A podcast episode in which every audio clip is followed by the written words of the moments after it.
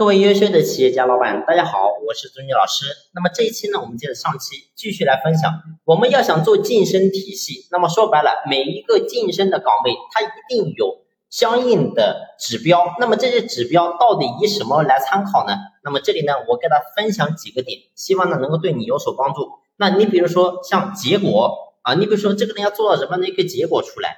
那么再比如说，你比如说能力。那这个人呢，他要学会具备什么样的技能或者是本事啊？那再比如说，他要给公司培养出几个跟他一样的人出来啊？也就是说，我们要想裂变，那么必须要你会培养人出来呀。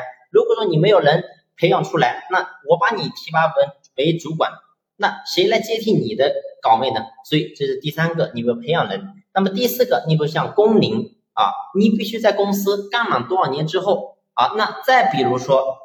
你比如说像这个人，那么在公司呢，他必须要给公司招聘多少个跟他一样的人啊？招聘，因为现在很多公司说白了都面临一个招聘难的问题。那么员工肯定认识很多他的朋友，所以呢，他可以帮公司介绍一些人啊。那再比如说，你比如说这个人他在企业当中他的态度到底是怎么样子呢？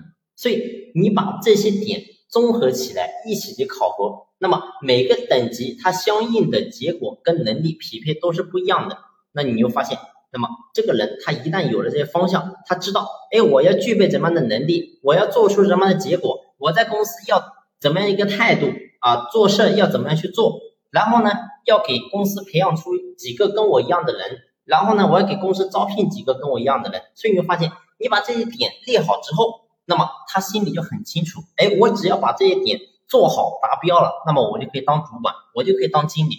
所以你会发现，每个人他都有动力，但是呢，有个前提，前提就是我们的岗位上升的时候，他的薪资待遇、福利待遇也肯定要跟着同步上升。所以这也是很多企业过去很多老板经常犯错的一个地方，就是你确定把这个晋升体系做好了。但是呢，事实上你会发现，很多人是只给了岗位，给了名分，但是没有给相应的钱啊。说白了也没有用。说白了，如果说员工他看到这个岗位，他都不心动啊，当个主管，当个店长，还不如不当，当了反而比以前更累，工资还没有拿到更多。所以你会发现，这对他来讲肯定是没有吸引力的。所以我想讲的是，我们的晋升体系，除了刚才我讲的这些指标，你要进行考核之后。同时呢，你的薪酬体系也要跟着要跟上，也就是说，薪酬跟晋升一定是同步的啊！你不能说这个岗位上升了，薪资没有上升，肯定不行。那么薪资到底该怎么去列呢？那么下期呢，我也给大家简单去分享一下。